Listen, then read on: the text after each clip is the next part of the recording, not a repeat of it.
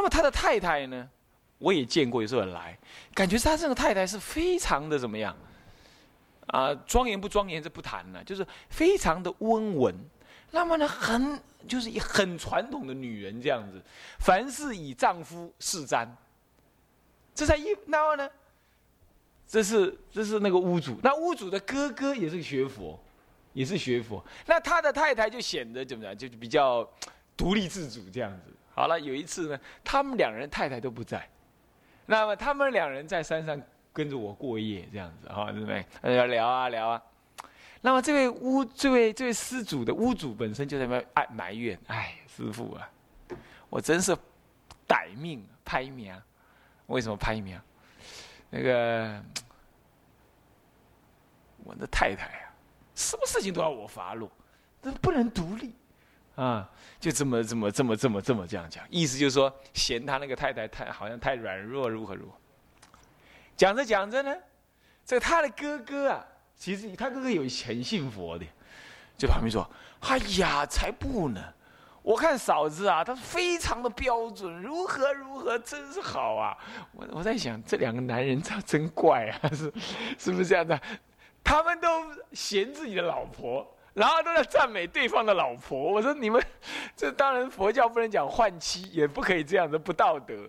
但是这是应了这句话，老婆是别人的好。那么我仔细去思维这种事情啊，确实是这样。距离决定了保持的什么新鲜感，那么呢，新鲜感就产生了什么？产生了一种好感。那这种好感造成了什么？造成了你会膨胀那个人的优点，而看不到那个人的缺点。那么距离产生了厌烦，厌烦就产生了什么？产生对于现前的这个优点视而不见，那缺点就反而被扩张。人就是这样相处的，这很遗憾哈，真的是这样。所以说，君子之交要淡如水。哦，那么夫妻这这这很难淡如水啊，是不是这样子啊？啊，相公，呃，请吃茶。那么 娘子休息一下吧，你说爸爸不可能这样过日子嘛，是不是这样子啊？那么就显得这有点疲累，情感上的疲累。我们跟佛法其实要永远保持一种新鲜度。常常佛法就烂了，一堆经典摆在那儿，它跟《中国时报》《中国时报》杂周刊也堆在一起，是吧？那么家里呢，好像到处都看到经典，但到处乱塞，啊，那佛像呢就摆在那个那个酒柜上面，天天看到它，也不觉得如何。那古人不一样啊，一部《法华经》是要。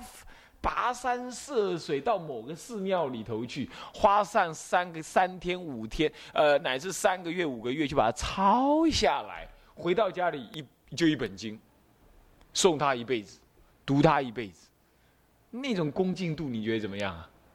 所以说，我们今天对三皈呀，啊，啊自归依佛，当愿众生，那不是这样子的。为什么要在法华会上要三皈依？主要的意涵是因为。要当要你永远的意念实相的三宝，意念的什么？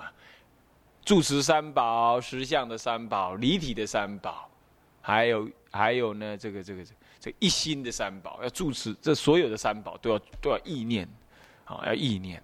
那么唯有这样意念，你那个《法华经》诵入法华会上的功德啊，才能够任运保任在那里，保任在哪？那么做一个出家人的话呢，常常要意念自己比丘啊，是起士，是布魔啊。那么要意念自己要皈依，要常常这样意念。对一个三宝弟子，出出家人、在家人都一样，要常常意念的是我是三宝弟子，皈依佛、皈依法、皈依僧，要这样意念的。那么呢，这个南传有一些大比丘、大阿罗汉、大修行人，他一辈子讲经，绝不讲其他，讲两样东西。因果三归一，不讲别的，不讲别的，因果跟三归。我记得就讲三归依啊，我在大学时代常常讲三归依，啊，东哲社的时候常常讲三归，讲的那个学弟学妹就很厌烦听。那么他们老师叫我说再去请什么其他的老师啊什么来讲什么更高妙的法，我都不答应。弄呢，他们就告到那个什么已经毕业的学长那里去。有一次那个毕业学长跑得来。在某个场合里头，很婉转的劝我说：“哎呀，那这个佛学那个我们佛学社这个这个这个这个这个东方哲学社的佛学水准要提高啊，不要老是讲三皈依。”我就我也是，我也不会跟他争论什么，但是我心里在想，就凭你这句话呀，对佛法恐怕还隔一层膜。三皈依其实是代表很深的修行的。三皈要一直意念，一直说明，一直理解的。三皈是很深的道理。要讲深的，非常的深的，啊，那么我最近，我在四个三个月前呢，我看到一部一本呢，这个西藏的一个在家人，他可能也是出家之后还俗的在家人，写了一本有关于三皈依的那个道理，啊，三皈依的道理。那么他写的是算是算是深入了，但他就嘲弄中国比丘，中国佛教对于讲三皈依讲的太浅显这样子。那么，所以说人还是应该要保持一点点的一个谦虚才好，因为其实中国的三皈依呢，事实上是相当相当的深的，只是中国的祖祖师们有时慈悲啊，留下来的很多文具呢，大部分是也流传在一般人所需要的那个层次上，所以很深的三皈依，你一般不容易看得到这样子的文字记载。是这样，所以说皈依三宝这件事情，其实它很深的，很深的，很深的。皈依就是归命，依靠，那个归命依靠是身心全部的投入，完全不保留的投入。那这样其实你就变成三宝之一，你就变佛了。你要知道，皈依佛宝，你就自信的离体。啊，自信的觉悟的功德，皈依的法宝，自信的什么？自信的法门，皈依的身宝是自信中和合不坏的什么呢？一合相，哦，不坏的和合相。像这样子离体的离体三宝的皈依，是就近成佛的的佛啊，才能够就近得得到的。那么你常常意念三皈依啊，你就在意念实相。你就意念实相，这种皈依你怎么可以轻视呢？啊，所以说，啊，皈依三宝啊，这么讲下来啊，行道诵经实际上很深的道理，对吧？啊，不过这里的啊，我不应该这么快跳到这里来，我想还是要再稍微的，呃，嗯。玄谈一下，cover 一下那个前面一段那个修行无悔的部分呢？修行无悔，我们再回忆一下，是忏悔、劝请、随喜、回向、发愿，是吧？是不是这样子啊？那么，忏悔到底忏悔什么？劝请、随喜、回向、发，这个无悔本身是在做一些什么动作？它就是在洗涤我们的身心。我们要欲入法华会上啊，我们如果身心恼热，那么恶障。常常在前面呢，啊，恶障常常在现前呢，你是没办法对三宝产生恭敬。换句话说，你称名玄绕，你也得不到功德，或者功德很微弱。为什么？你热闹很冲刺嘛，懂意思吧？所以一定要先做无悔的工作，把自己的热闹，人哈会有烦恼，你记得，你只要忏悔这两个字升起来，你一定没事。我母亲一辈子修行，她。一个咒子都不会修，他连大悲咒不会念，往生咒也不会念，他一部经也不会念。不要说弥陀经啊、楞严经、法华经，他连一颗心经都不会念。他一辈子只修四六个字而已：南无阿弥陀佛，拜阿弥陀佛，念阿弥陀佛。他他一辈子是这样子的。可是他临终前呢，生那个大病的时候啊，躺在床上啊，那个眼睛的有神呢，是比我还有神。他头脑清楚，一直到临终前一一一天晚上，他还是清清楚楚听到我在讲什么，他他要做什么，他都很清楚。虽然他一直没有告诉我他要往生，但是在三天以前，他就跟他的他的在家弟子讲啊，师傅如果要走，你们不要如何。他一直很清楚。那么他就修一样嘛？不，他还修两样东西。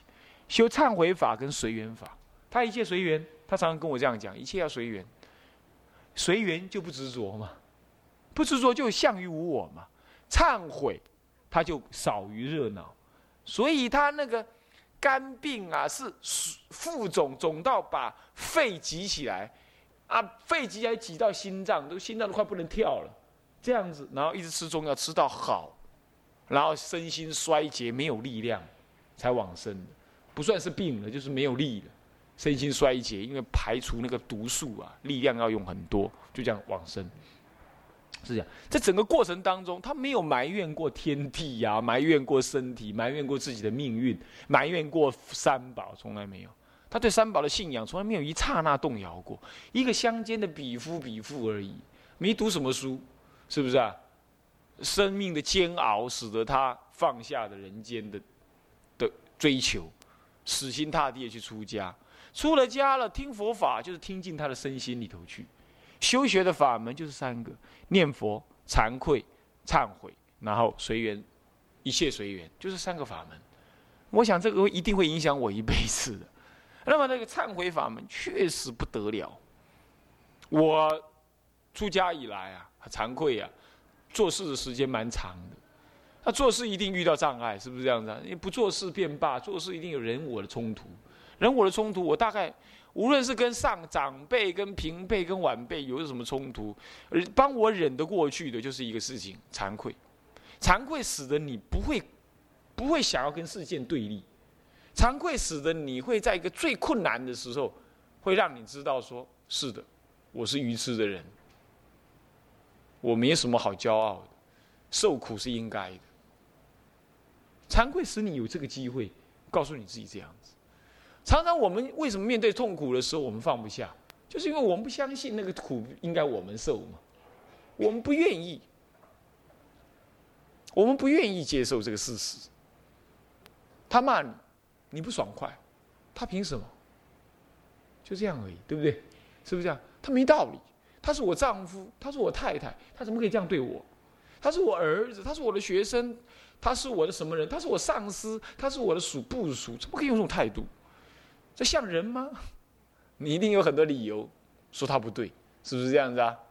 但是你要知道，一个忏悔的人，你会知道说啊，一切都是我错，那人家怎么对待我，那都是应该喽，那算得了什么呢？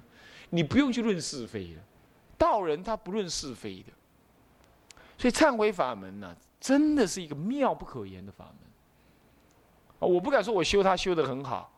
但真的，我当我遇到生命的困境的时候，我真的就是想起两个字：忏悔。忏悔使得你去佛前拜佛，死心塌地，心甘情愿，没有人推动你，那你那一拜啊，抵万拜，是不是这样子啊？你平常拜就是带了一个我在那里拜啊拜，现在不一样。所以那很有很多事情可以让你忏悔，只要身心不顺畅，生病、烦恼或热闹不止。哪一件事情心中动荡不安，这都是可以使你去忏悔的。所以忏悔怎么修呢？只要身心不安宁，你就去忏悔。乃至你的亲朋好友生大病，你内心很恐惧，你也不要只是求人家医疗啊，病急乱投医，找名医、找秘医、送医院，你也不要只是这样。你要除了念佛以外啊，你还是要求忏悔啊。那么这忏悔法门，那这有五种悔。忏劝随向愿，忏悔劝请随喜回向发愿。那么忏悔就是忏悔嘛？那到底他是忏悔？忏其前千悔就会有后果，就对自己所做的事情产生一种惭愧心。简单的说，就就是忏悔。那么劝请是什么呢？就是我们不希望好人出头，我们有一种怕别人强过我们的这种念头，所以。颇寻呢，就请佛入灭，哎，这很有意思啊。佛陀他说：“佛陀，你慈悲吧，啊，我看你活着实在我很痛苦，你早点入灭吧。”他劝佛入灭，佛陀说：“好，我对你慈悲，我度你，啊，我就我入涅盘。”你看他不劝请佛出出世啊，所以普贤菩萨说：“请佛入世有没有？请转法轮是不是这样子啊？十大愿望就是这样子嘛。”所以我们我们很不喜欢好人出头啊，所以呀，刚刚陈教授啊很感慨，是吧？这就是好人不出头，是颠倒人行事啊。现在老师讲话不管用，电视机讲话管用，啊，哪个什么名嘴讲话那一定管用。你看，教官怎么可能叫同学说不要上球场去打球？但是。电视机就有办法叫你们的学生每个人去什么？去租游览车，今天上大肚山，上大雪山，到中横，到哪里去？怎么样？带睡袋去躺在那里，然后怎么样？准备看流星雨，神经，简直是神经，是不是这样子啊？那我们这这叫做集体无意识。心理学上啊讲了，就这个有有有呃这个这个二十世纪、十六世纪呃二十世纪一九六六零年以来啊，有个很有名的那个那个呃心理学家、社会心理学家说，这集体无意识，key 档你知道吗？key 档大家到底 key，嘿嘿，key 档，集体无意识，到底 key 档，啊，拢跳来，拢跳来，拢跳来，啊，对是啊，谁像是豆头？箱子是倒头，就是我电视的播音员，广播一个播音员，伊伊就是换倒头的，你知影？换倒头创啥？互迄个起档的人起档起来，你就对了。啊，这个学生，这个社会上的一些人，爸爸妈妈都是什么？都是什么？都是那些起档机的人。叫你跳你就跳，叫你叫你就叫，叫你绑白布条你就绑白布条，叫你冲你就去冲，叫你买什么样子的大哥大你就买什么大哥大。你有没有注意到这样子？刺激消费，一直塑造什么？塑造社会盲目的价值。我们这个社会是颠倒到这种程度。陈教授，你觉得是不是这样子？是不是这样子？那么以前呢，那就叫笑的出来哈啊，无穿无穿衫，你就讲哎呀笑的，应该抓警察锁去，今嘛毋是今嘛大家拢笑的，啊，我还派警察来保护这个笑的，啊，看顶顶顶顶下搬去，啊来落钱，来落钱安尼。安尼，对这台中啊，台中是文化城呢。以前是什么？十个人有一个人当老师哎，台中。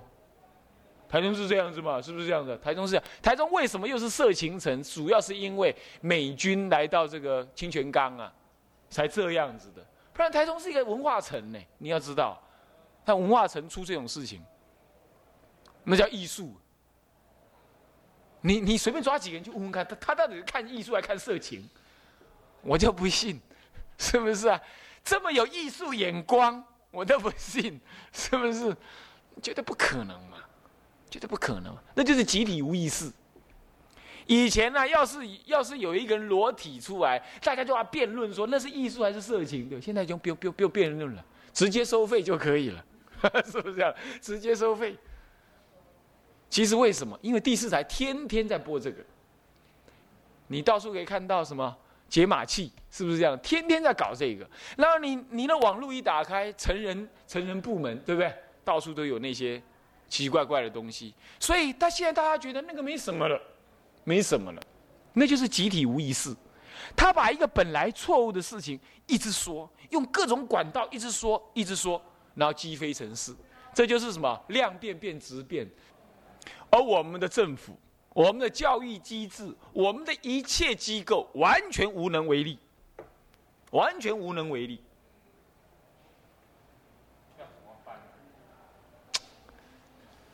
修法华三昧吧，我常常跟同学讲，我也是常常想到这件事情。我是知道修行报国，这共业太可怕，太颠倒，真太颠倒。OK。是不是啊？所以，所以我实在是也是闷了一整口气呀。只是说，没什么机会讲，就刚刚讲到这里来啊。真的是这样的，真的就是这样。我也是看在眼里，这这马哈西在心，他不要他马坏了，是不是这样？那是集体无意识。然而你知道这种集体无意识谁造成的？我觉得哈，美其名谓之民主政治啊，其实不是，是那些政客。那不是政治家，政治家有良心的，他是看未来的。政客是干嘛？我好就好，所以他是媚俗，谄媚时事。今天只要大家喜欢的，我就给，我绝对不敢去阻挡，阻挡我就没票源。整个政治什么党都一样，你有没有注意到？几乎都一样。做的比较没那么厉害的是他没本钱，做的越厉害的是一尬有本钱。是不是这样子啊？这是，这这这这竞选的人呢？竞选人他还要去装演戏，你有没有注意到？他要去演戏，每个人都演，你演我也演。那这，你来骂我，我来骂你，不是有句成语吗？狗咬狗，一嘴毛吗？不是这样子。啊我说这些人哪个是好人？所以现在选民真的毫无选择的余地。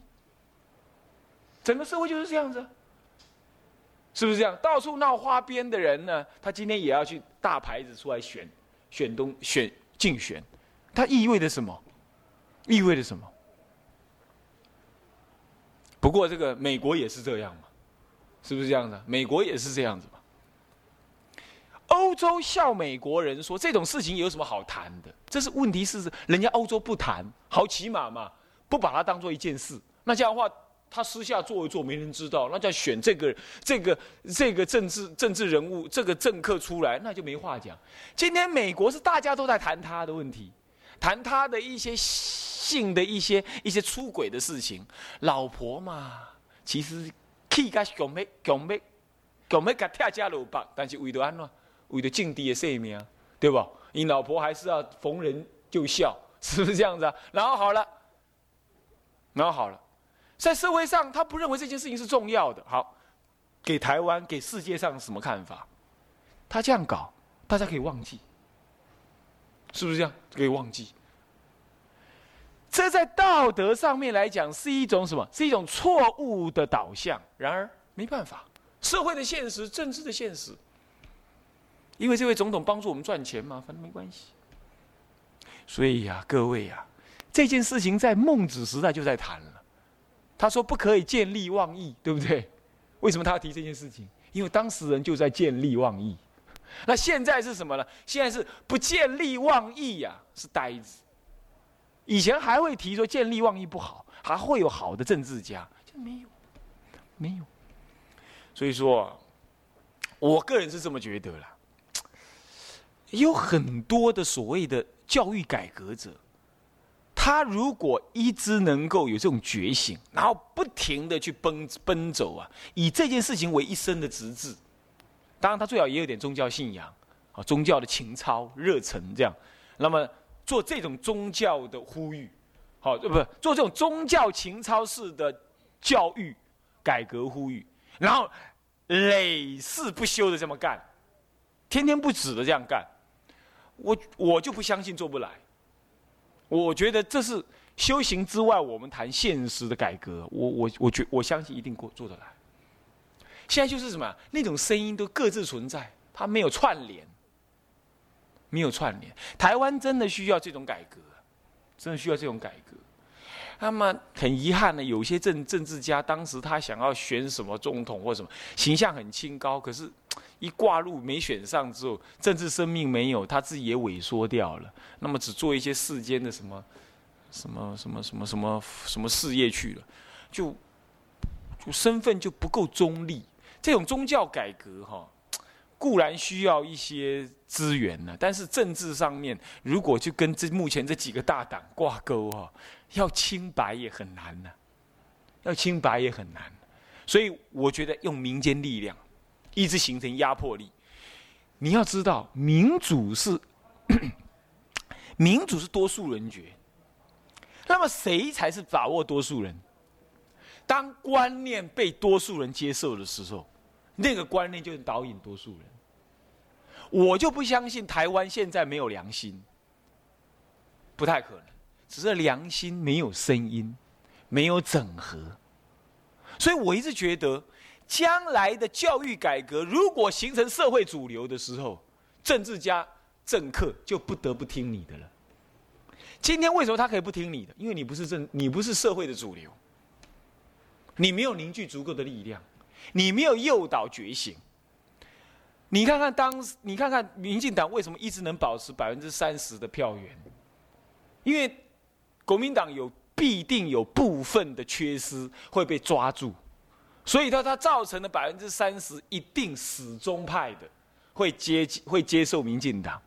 同样道理啊，我们教育改革党啊，简单讲是这样的，教育改革党也一定会有一定的票源，就算没到百分之三十，也会有百分之十。那么这种票源一定对政治，一定会对那些政客产生一种压迫，而这种压迫就是让他要得听我们的，某种程度得听我们的。唯有这样，就是你必须导入这种游戏规则，你才能影响他。那么这个是 怎么会从忏悔、劝请讲到那里去啊？就是他劝请是没有好王啊，没有这个人王出世啊。我是讲到这件事情了，没有人王出世，所以说怎么样，整个社会就是往起党起鸡的社会啊。他集体无意识，让他画一个起党，行来，你就要跳跳去啊！你敢看吗？跳鬼也好好无看人。刚刚有个居士载我啊去山上，他就跟我讲，他儿子十一点钟补习回来，他就要赶快载上去。他的弟弟呀，也要赶快载他儿子上山。你看，整个社会都是这样，连那个佛教徒也这样啊。他们的标准佛教徒也是这样啊。我不知道这么严重，你知道吗？我是一进来看到整个球场光秃秃的，怎么可能嘛？我才发现到这种集体无意识的可怕，是不是这样子啊？那这样就会导引向什么样？买名牌，是不是？台大法律系的学生可以为了买大哥大去抢劫，好，你们都看到报纸了，是不是这样的？还研究所，你看，这这 这个情何以堪呢？法律系的哦，研究所的台大嘛，是不是这样子？那算是很高，不，台大法律系算是最高学府，在以法律系来讲，也是最高，是不是啊？那好了，那好，你就看看，你看看。是哦，是哦，那简直是什么？你要撞墙呢？按照古代来讲的话，教育部长要撞墙，要把乌纱帽丢下来，对不对？要请辞的啦。